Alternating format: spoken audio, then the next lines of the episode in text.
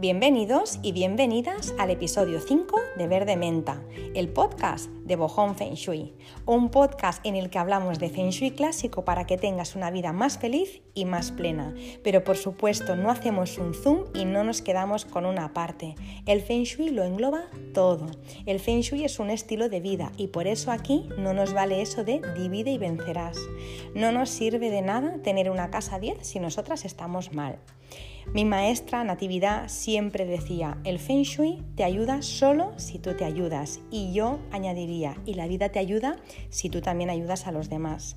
Así pues, aquí sumamos, no dividimos. Sumamos para entender el conjunto porque no se puede entender nuestra casa si no nos entendemos primero nosotras mismas y si no entendemos también primero las leyes de la naturaleza. Por eso en este podcast hablamos cada semana de Feng Shui, pero lo sazonamos con temas apasionantes como la limpieza con productos naturales, el orden externo y el orden interno, casas sostenibles, crecimiento personal, medicina tradicional china, astrología, minimalismo y muchísimo más. Os doy las gracias por acompañarme un episodio más, una semana más. Espero que estéis muy bien y que la semana esté siendo de lo más positiva. Y si no está siendo de lo más positiva, si vuestra semana está siendo un churrete como las hay, tranquilas, tranquilos, seguro que se va a solucionar sea lo que sea. Y como dice un proverbio chino y también como decía mi abuela, si tiene solución, ¿para qué preocuparse? Y si no la tiene, ¿para qué preocuparse? Así que nada, arrancamos, pero antes os quiero decir algo y es que la semana pasada en el episodio 4 en el que hablábamos de las escuelas de Feng Shui, eh, luego escuché ese capítulo y, me di cuenta de que, de que, se escuchaba como muy flojito y muy suave. Em, como, vamos, como si fuera casi una nana. Y entonces eh, pregunté a mi hermano, dije, oye, ¿tú has escuchado el podcast de hoy? ¿Tú, tú qué, ¿A ti qué te ha parecido? Me dijo, el contenido bien, lo que, lo que me, ha, chocado un poco eh, el tono de voz. Y me dijo, si alguien estaba escuchando este podcast para ir a trabajar, vamos, eh, lo ha pasado mal porque se habrá dormido seguro por el camino. Y es que es verdad, y eso pasó, y os lo cuento aquí porque tenemos mucha confianza y porque al final esto es una familia, Pasó porque lo grabé a las 4 de la madrugada. Ya sabéis, las que me seguís, que eh, soy muy madrugadora y me encanta trabajar cuando nadie se ha despertado. Bueno, pues claro, a las 4 de la mañana está muy bien trabajar, pero hay un pequeño problema y es que si quieres grabar un podcast, pues está complicado porque no puedes hacer ruido porque la gente se despierta, obviamente. Así que por eso hablaba tan flojito y por eso eh, más de una me dijo, oye, eh, muy guay el podcast, hablabas como muy tranquila. Pues bueno, era por eso. Entonces, lección aprendida, no voy a grabar más podcast a las 4 de la mañana, prometo grabarlos en otra hora en la que pueda hacer un poco más de, ruido. Así que nada, quería aclarar eso por si alguien más lo notó, que, fue por este motivo. Nada, no me enrollo, empezamos. Eh, hoy hablaremos de orden. Y puede que pienses, ostras, pues qué bien, ¿no? Al final voy a saber cómo ordenar ese trastero o el lavadero o ese armario. Pues bueno, te tengo que decir que el tráiler sí, el tráiler de la película es el orden, pero que la película no va de eso, no va de cómo ordenar los armarios ni de cómo ordenar eh, el lavadero ni el trastero. No quiero hacer spoiler, pero no va por aquí. Si te quedas conmigo vas a saber de lo que te hablo. Y si la semana que viene te unes de nuevo, pues vas a escuchar la segunda parte de este episodio. Em, muchas personas cuando piensan en Feng Shui lo primero que piensan es en el orden. Y lo cierto es que sí, que tiene mucha relación y que para que una casa tenga buen Feng Shui eh, debe estar ordenada, eso está clarísimo. No puede haber cosas fuera de lugar y muchísimo menos puede haber obstáculos de por medio. Pues una caja, una escalera, un mueble, todo lo que nos entorpezca el paso no solo entraña un riesgo y un peligro real, nos podemos hacer daño, nos podemos caer, eh, sino que también lo que está haciendo es entorpecer el camino de la energía, el camino del Shi. Os tenéis que imaginar la energía que, hay en casa eh, y que realmente está en todas partes y que lo envuelve todo como si fuera una brisa de aire. Entonces esa brisa, si entra por las ventanas, ¿no? si se mueve por, si entra por las ventanas y se mueve por tu casa libremente porque no hay obstáculos, es mucho más mm, serpenteante ondulada, suave, es amable, es benevolente, puede llegar a todas las partes, a todos los rincones y lo cubre todo. ¿Qué ocurre? Pues que al final cuando la energía puede hacer eso se convierte en energía buena, es energía Sheng, y lo que hace es mejorar eh, la energía de la casa, por supuesto, y las estrellas las mejora. Pero si en tu casa hay un montón de cachivaches de por medio, lo que ocurre eh, es que cada vez que se encuentra con algo, imaginaros esta misma brisa de aire, se encuentra con un armario, ¡pum!, choca. Ahora se encuentra con una silla, ¡pum!, choca. Ahora con la bici estática, ¡pum!, choca. ¿Qué pasa? Que va chocando cada dos por tres y esa energía al cortarse se vuelve punzante, se vuelve hostil, se vuelve mala, se vuelve dañina. Y es lo que hablamos de sha, shaki.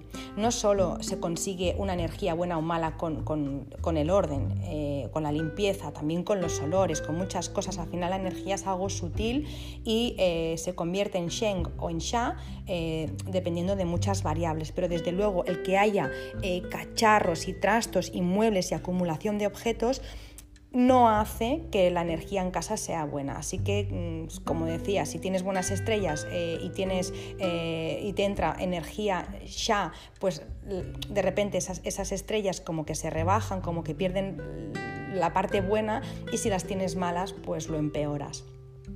Sepas lo que sepas de Feng Shui, no sé si sabes de estrellas o no sabes de estrellas, da igual. Lo que te digo desde ya es que si ordenas tu casa vas a notar una, gran mejoría. Así que sepas lo que sepas, da igual, ponte, ponte a ordenar. A mí el tema del orden me viene de pequeña me viene de muy pequeña. Cuando yo era pequeña, mi madre estaba cansada de decirme que ordenara mi habitación. Me imagino que muchas personas de las que me estéis escuchando, pues os habrá pasado lo mismo.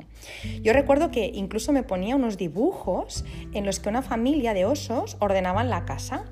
Me acuerdo que, el oso, el, oso pequeño, cada vez que abría el armario se le caían todos los juguetes y el padre le decía que lo pusiera en cajas con, con cartelitos y entonces así cada vez que buscaba algo lo encontraba. Bueno, pues ella me explicaba lo mismo, que tenía que colocarlo todo en cajitas para luego encontrarlo todo mucho mejor. A veces mi madre se sentaba conmigo y ordenábamos juntas los cajones que tenía debajo de la cama con tropocientas mil cosas. Otras veces, pobre mujer, pues eh, no tenía tanta paciencia y me lo decía enfadada o directamente me encontraba todo lo de dentro de los armarios y de los cajones en el suelo. Era una forma poco sutil pero, pero muy efectiva de decirme, no, pues que ordenara, ¿no? Una vez iba con ella caminando, seguramente iríamos a comprar o no sé, estábamos paseando. Yo debía tener siete años porque mi hermano todavía no había nacido, así que sí, unos siete años y pasamos por delante de un kiosco o librería, era un mix.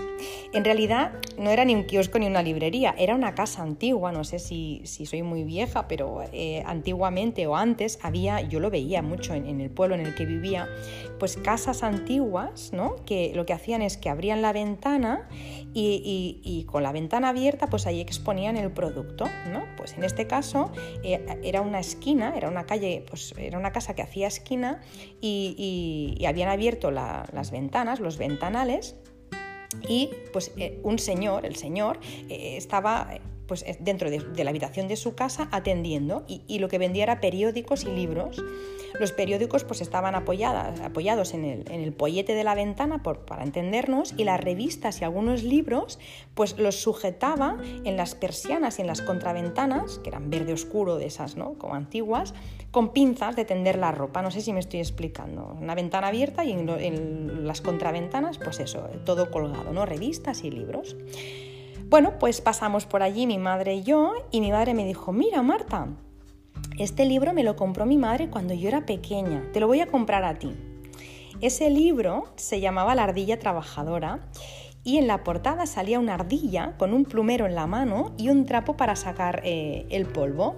Es uno de esos trapos, creo que era, ya no hay, unos trapos de esos de antes, de color amarillo, como de pelusilla, con pelusilla y, y unas rayas rojas, ¿no? Bueno, no sé si existen o no, pero uno de esos. Ese libro eh, del que os hablo es uno de esos libros troquelados de los que se hacían antes. Bueno, ahora creo que también hay. Sí hay, porque yo se los compro a mi hijo. Son difíciles de encontrar, pero a verlos, haylos. Em, y ese libro costó 95 pesetas y pensaréis, madre mía, Marta, pues qué memoria, ¿no? Pues bueno, no, no es memoria. Estoy grabando este podcast con este libro al lado. Han pasado 34 años, yo creo que lo he leído cientos de veces. Es que, no, o sea, cientos seguro. No sé si he llegado a mil, pero cientos de veces seguro. Este libro ha vivido mudanzas, ha vivido toda mi vida al final, casi toda y está conmigo aquí al lado, deberíais verlo, eh, como el primer día. Lo cuido, lo limpio, le saco el polvo, eh, lo guardo con cuidado en su sitio. Amo este libro. Yo creo que preferiría perder cualquier objeto de mi casa antes que este libro. Le tengo un cariño que no os imagináis. Tanto es así que se ha convertido en el libro que le leo muchas noches a mi hijo y que por cierto le encanta y que también cuida porque siempre le explico que es de cuando mamá era pequeña. Bueno, me encantaría que se repitiera la historia e ir un día andando por la calle y encontrar este libro en una librería y poder comprárselo, pero de momento, pues bueno, no ha habido suerte y los que he encontrado son de coleccionista y piden una barbaridad. Así que bueno, si tiene que ser, como se suele decir, será. El caso, es que este libro habla de una ardilla muy ordenada y una coneja muy desordenada y de cómo el ser ordenado te puede llevar a tener grandes cosas en la vida y al contrario, pues cuando no se es ordenado. Y eso me recuerda a un discurso que, vi una vez, de una, bueno, no lo vi entero, pero, pero un trocito de un discurso del almirante de la Marina de los Estados Unidos, William, William McCraven, eh, creo que se llama McCraven, es un estudio, ay, perdón, un estudio, un discurso que le daba a, los estudiantes de la Universidad de Texas el día de, su de, la graduación. Y les decía, si quieres cambiar eh, el mundo, empieza primero por hacer tu cama cada mañana.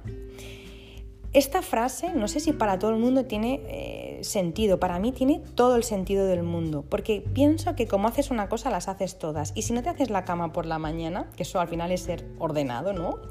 Pues es probable que otros aspectos de la vida también estén desatendidos. Yo ya sé que todos vamos rápido por la mañana, pero es un tema de prioridades. Al final es, son, ¿qué, qué puede tardar una persona en hacer la cama? ¿Tres minutos? ¿Dos minutos? Si tienes una funda nórdica, minuto y medio, 30 segundos, no se tarda más.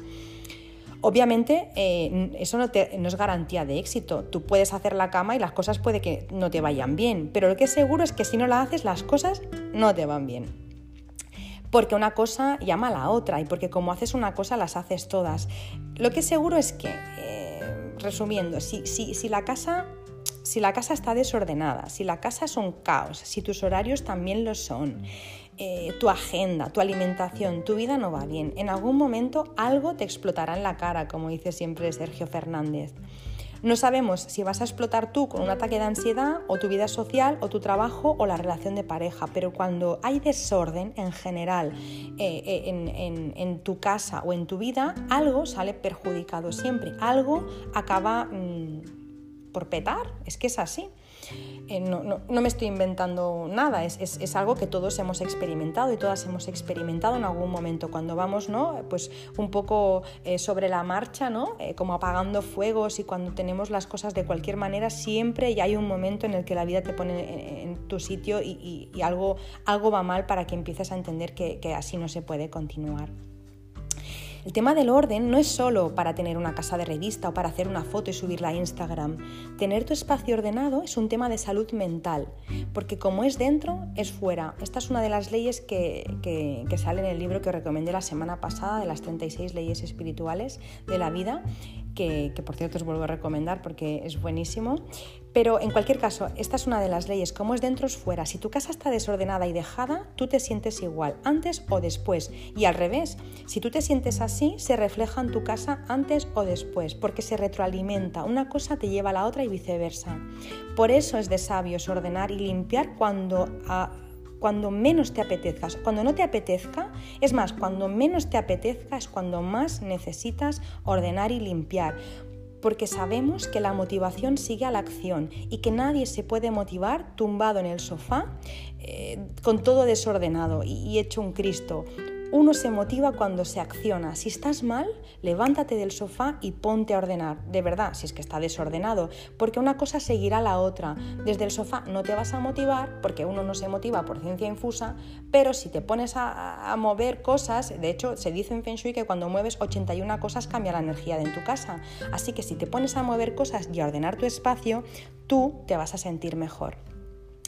Pues bien, hay que limpiar y ordenar, pero como decía, eh, no solo porque el ambiente esté más bonito y porque todo esté más saludable, sino porque será pura terapia para ti, además muy barata, eh, más barata que una sesión, ¿no? Que con un terapeuta con un psicólogo, que por supuesto también hay que hacer, pero, pero es que es una terapia baratísima, es que en 15 minutos ya te sientes súper bien.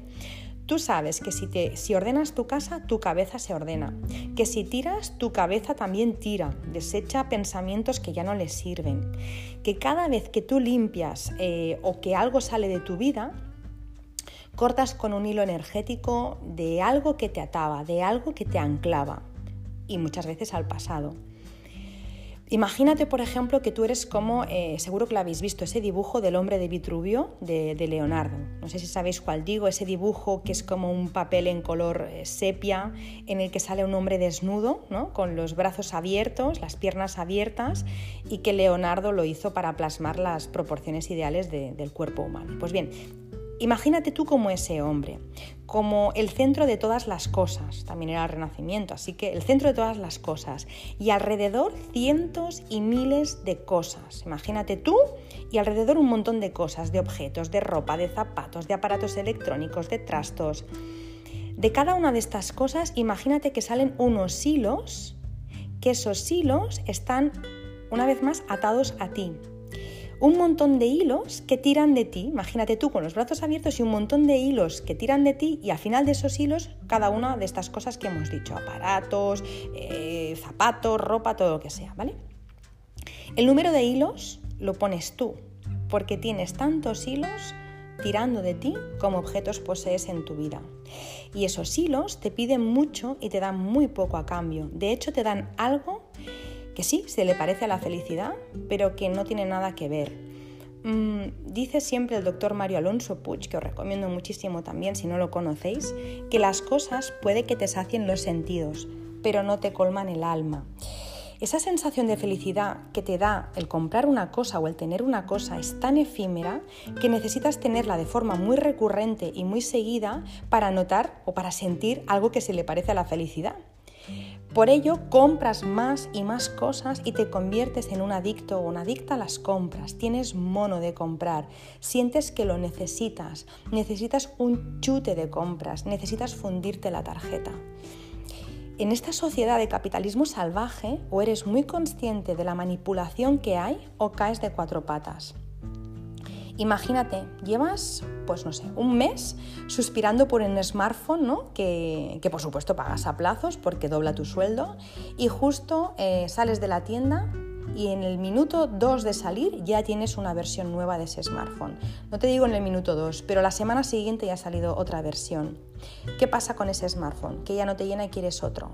Y estás deseando que se estropee para comprarte uno mejor o como nos pasó en casa con algo que aún no reímos se nos estropeó el, aspirador que teníamos porque estábamos haciendo las obras, eso fue cuando hacíamos las obras de casa, y los trabajadores, los paletas y demás, bueno, lo que hicieron fue que, utilizaron nuestro aspirador para aspirar el cemento, la suciedad, la pintura, bueno, da igual, que hubiera sido mejor barrer que aspirar. El caso es que lo hicieron obviamente lo rompieron.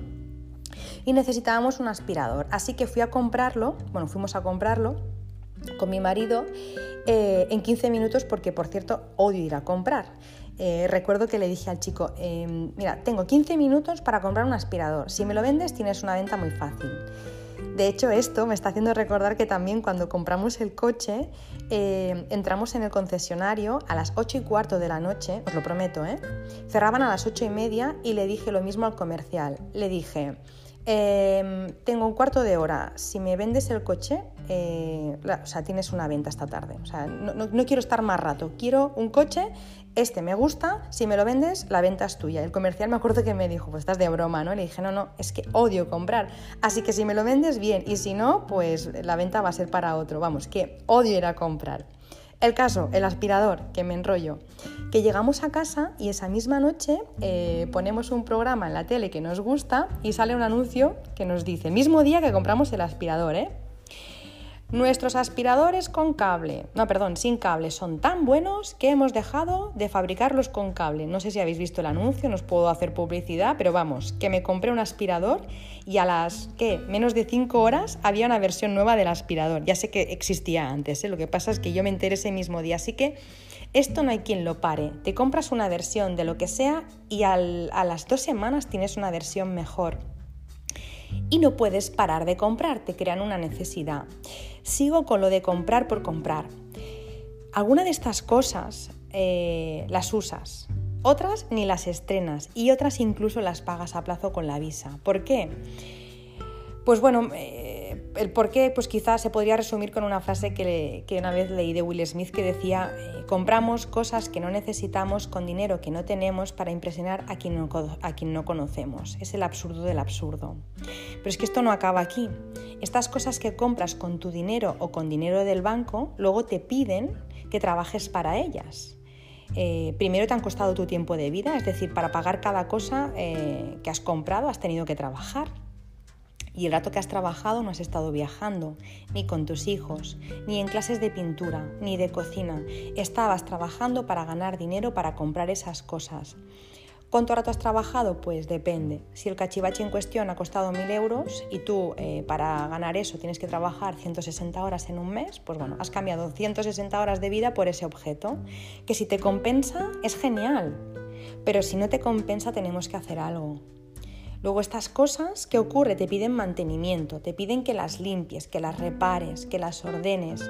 Eh, si tu punto débil es la ropa, pues no solo te pide eso, sino que encima te piden que las cosas, que las planches. Es más, la ropa no solo te pide que la planches, sino que además luego te, si tienes un armario grande, genial, si te aguanta bien la ropa planchada, pero como tú tengas un armario pequeño, el día que te pones la ropa, aun cuando la hayas planchado, está hecho unos zorros, tienes que volver a plancharla. Así que eso que te ha costado dinero de vida, encima te está exigiendo un montón de, de atenciones.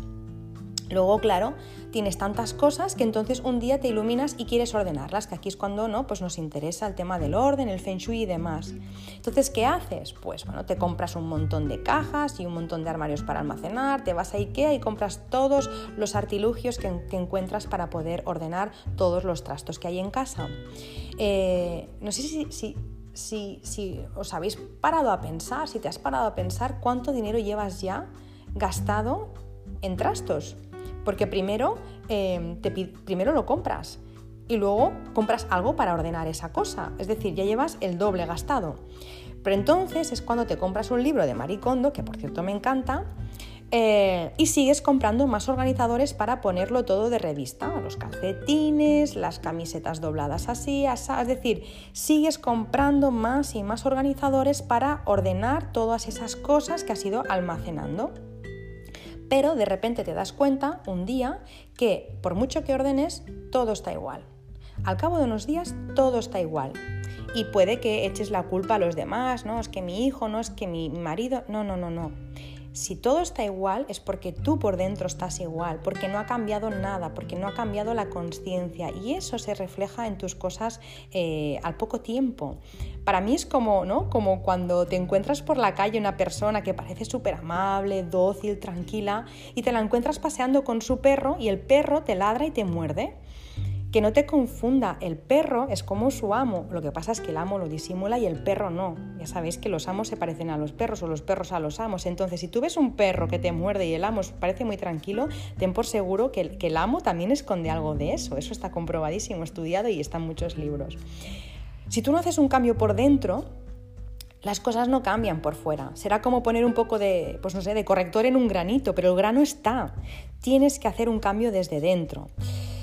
Ya luego llega el sumum de las, de las cosas, ¿no? Y es cuando decimos que necesitamos una casa más grande. Yo entiendo que si en casa somos seis personas y la casa pues tiene 50 metros cuadrados, pues es normal, ¿no? Pues que digamos que necesitamos una casa más grande. De hecho, tan mal feng shui tiene una casa pequeña con mucha gente como una casa grande con pocas personas. Tiene que estar proporcionado el número de personas con el espacio que tiene la casa. Un día lo contaremos, ¿vale? O si, por ejemplo, pues tienes animales y no se pueden mover, pues obviamente una casa más grande siempre es mejor.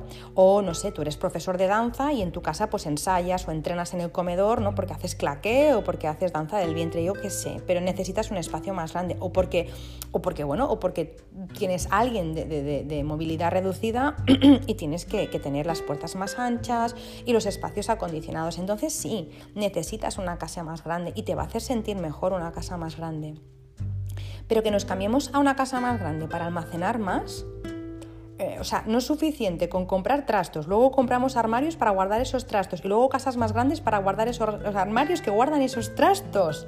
Es que estamos locos, porque es que además estas casas más grandes valen más dinero, así que tienes que trabajar más para pagarlas. Y eso son menos horas de vida eh, para disfrutar, pero es que si te pones a rizar el rizo, ¿Tú te has planteado alguna vez, eh, yo qué sé, si vives en una, en una capital, en Barcelona, Madrid, o da igual, en donde vivas, en una, en una, en una ciudad, una gran ciudad, una, capital, em, el metro cuadrado no sé a cuánto puede ir ahora. Seguramente si alguien me está escuchando y trabaja en inmobiliaria me va a decir dónde vas, pero yo creo que, que sobre los 5.000 euros irá, 4 o 5.000, no lo sé, aunque fueran 3.000, da lo mismo. Si tú has comprado un armario de un metro cuadrado para guardar esas tonterías, aparte de lo que te costaron las tonterías en sí, te está costando además los 5.000 euros o los 4.000 euros que ocupa ese espacio, ese armario, ocupa un metro cuadrado 5.000 euros. Es decir, para guardar cachivaches me estoy gastando 5.000 euros. Es que si te lo pones a pensar así es muy fuerte, pero es que no contentos con eso, alquilamos trasteros para guardar lo que no nos cabe en casa. Total, que vamos sumando y al final dices, madre mía, la broma me ha salido muy cara. Bueno, los estudios dicen que acabamos acumulando tres veces más cosas de las que caben en nuestra casa, tres veces más. Las casas no se hacen, no se construyen para disfrutar actualmente, se hacen para almacenar. Poca gente construye o reforma una casa para tener una sala de meditación o una habitación de pintura o una sala de grabación o de danza. Sin embargo, hay muy pocas casas que se olviden de poner un trastero, muchas pocas, pocas personas que se olviden de poner un trastero en su casa o de un cuarto para trastos, que para el caso es lo mismo. ¿Por qué construimos una casa para almacenar y no construimos una casa para vivir y para disfrutar?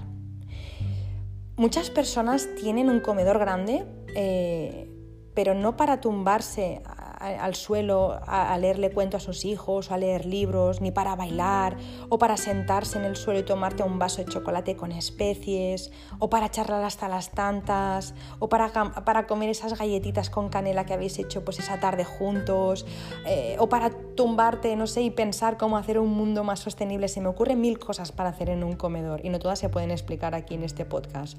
La cuestión, la mayoría no tiene un comedor para disfrutar de la vida, para disfrutar de la familia. La mayoría tiene un comedor para tener la tele más grande que exista y para estar mirando la tele embobados ¿no? Muchas veces, no siempre, por supuesto, obviamente eh, hay muchas personas y muchas familias y cada uno pues eh, lo hace pues como, como mejor sabe y puede, pero es verdad que al menos esto se, yo lo he visto muchos años, ¿no? De un montón de personas en la familia pues alrededor de la tele mirando cosas que ni siquiera te importan simplemente pues por no pensar y, que, queremos un comedor más grande para que quepa un sofá más grande, con una mesa más grande, con una tele más grande, pero ¿para qué? Si lo más importante de tu vida cabe en una mochila? Si es que no necesitas más, o como dicen en Come Reza Ama, si toda mi vida cabe en un metro cuadrado, que al final en un metro cuadrado caben las personas a las que más quieres. ¿Para qué quieres un comedor tan grande para tener trastos tan grandes? Yo creo que el confinamiento nos ha enseñado muchísimo, pero eh, lo que nos ha enseñado el confinamiento, de estar más en familia y de hacer más cosas, ¿no? Pues más sencillas que nos hacen felices, eso ya lo llevan haciendo hace mucho tiempo los daneses, ¿no? Con, con su filosofía, se escribe Hige, Hige, H-Y-G-G-E, o que se pronuncia Juga. Eh, que es una filosofía de vida en lo que todo es acogedor, es amable, no necesitas nada para ser feliz, estar con la gente que quieres y tomar un buen chocolate caliente o un café, lo que te guste más y ya está. ¿Para qué? ¿Para qué más? Bueno, da igual, que no me voy del tema, que vuelvo al principio. La mayoría de nosotros piensa que el feng shui es, entre otras cosas, ordenar. Y lo cierto es que no vamos a tener más orden en nuestra casa mientras sigamos teniendo este estilo de vida y el planeta tampoco. Eh, si cada vez que nos da por ordenar y tirar ensuciamos el planeta y la casa de todos. Yo a veces cuando alguien me dice, ¡buah! He hecho limpieza, pero vamos, he tirado un montón de cosas. Yo os prometo que no puedo evitar, evitar pensar, madre mía, por favor, que haya, de verdad os lo juro, ya sé que suena muy friki, pero cada vez que alguien me dice, he hecho una limpieza, que he tirado de todo, pienso, por Dios, que lo haya donado, que lo haya reciclado, que, que, que lo haya puesto, al menos si lo ha tirado en el contenedor que toca, porque puede que sí, que tu casa esté vacía, pero el planeta está peor de lo que estaba antes de que tú vaciaras. Entonces, para mí, Comprar y tirar es como barrer tu casa y tirar la porquería debajo de la alfombra, como en los dibujos animados, ¿no? La película Blancanieves que tiran todos los enanitos, no, los animales tiran toda la porquería debajo de la alfombra. Es un sinsentido. Es mejor directamente no comprar si no lo necesitas, porque eso no va a mejorar tu vida porque eh, no va a mejorar tu vida porque hagas tres cursos avanzados de cómo ordenar cables o calcetines. Lo que va a mejorar tu vida y lo que va a mejorar la vida del planeta es que si hay un cambio profundo de pensamiento, estas cosas las dejemos de hacer. Mm, ya sé que te esperabas, bueno, ya, he anunciado al principio que no, que no hablaría de cómo ordenar, ¿eh? ¿eh? ya sé que te esperabas quizá eh, más cosas de orden, pero es que en realidad yo no contemplo el orden, contemplo un cambio de conciencia. El orden también, pero eso es la consecuencia inevitable de tener pocas cosas. No tenemos poco espacio, tenemos demasiadas cosas. Mm, la semana que viene voy a hablar mucho más sobre este tema y mucho más profundo. Yo mientras tanto te diría que te atrevas a cuestionar lo que has vivido, porque no es real. Em, está muy lejos de lo natural. Ese capitalismo en el que hemos nacido es, está muy lejos de lo que es lo natural. La vida no es así o no debería ser así. Yo muchas veces me imagino la vida como la película El Show de Truman, no sé si la habéis visto, que tú estás en un gran show. Es un decorado y eso no es real. La vida no es esto, la vida es mucho más sencilla, no necesitas nada de todo eso para vivir. Consumir, comprar, eh, acaparar de esta manera no te acerca a quien tú eres, te aleja. Pienso que cuantas más cosas tengamos en casa, más perdidos estamos, menos sabemos quiénes somos porque hay mucho ruido que nos, nos distrae. Cuanto más, cuantas más cosas tienes, eh, menos te escuchas a ti misma, ¿no? Igual que el silencio incomoda cuando no estamos bien con nosotras mismas, el vacío en casa incomoda cuando no estamos bien también con nosotras mismas, porque nos escondemos entre las cosas. Tengo que comprobado que quien apenas tiene nada no tiene miedo de quién es. Cuanto más simple es tu vida, más bien estás tú, más autoestima, más autoestima tienes, mejor estás contigo mismo, no necesitas esconder detrás de nada, del último bolso, de la última moda, de tres kilos de maquillaje, no necesitas esconder nada. Cuando tú te muestras como eres, eso no significa que vayas hechos unos zorros, no, digo eso, significa que, que a más simplicidad, a, más, a, menos cosas, a más auténtica te muestres, mejor estás contigo misma, menos ruido, menos distracciones, más simple. Em, bueno, acabar con una frase que me viene, que es de Alejandro Jodorowsky, eh, que dice que eres esclavo de aquello que bautizas con, con tu nombre. Y es verdad, a más cosas tienes, eh, más esclavo eres. Yo recuerdo una frase que leí justo en ese libro que os he recomendado en este capítulo en el anterior, que decía así como eh, el, apego, el, perdón, el desapego es el primer paso a la iluminación. Cuando te desapegas de todas esas cosas en las que te identificas, es cuando empiezas a iluminarte y a empezar a, a descubrir quién eres. No me enrollo más, con esto terminamos. La, la semana que viene, como os he dicho, continuamos. Deseo que os haya gustado, que os haya removido algo. Si te ha hecho pensar y te ha removido, enhorabuena. Seguro que de aquí siempre eh, bueno, pues saldrán grandes cambios y cosas muy positivas. Siempre mi abuela me decía que si pica cura, significa que si algo se ha movido es que está curando. Si no te ha movido nada, pues es que ya lo estabas haciendo, así que felicidades. Ya sabes que me encanta tener eh, noticias tuyas, que me cuentes, que me cuentes lo que quieras, si te has sentido identificada, si no, si te ha pasado algo parecido, eh, lo que sea. Me encanta leerte, me encanta saber qué opinas, me encantan vuestros comentarios, que por cierto podéis dejar en mi Instagram, que es arroba o en las plataformas en las que eh, escuchas Verdementa, que son en todas ya, y también me podéis encontrar en mi web www.bojon.es. Nada, para acabar recordaros que como cada jueves eh, habrá un capítulo nuevo por la mañana, sobre las 10 de la mañana tendréis un podcast nuevo de, de Verde Menta, así que apuntadlo en vuestra agenda o suscribiros y seguro que ya os llega el aviso y avisad también a todas las, a todas las personas que penséis que les puede venir bien para que no se pierda ningún episodio. Nada, eh, os mando un abrazo muy muy fuerte, muy apretado, como dice siempre mi amiga Sonia, y os deseo un muy feliz día si es que me estás escuchando por la mañana o al mediodía, y una muy feliz noche si es que me estás escuchando por la noche antes de ir a dormir. Que acabes de pasar una muy feliz semana. Un beso enorme.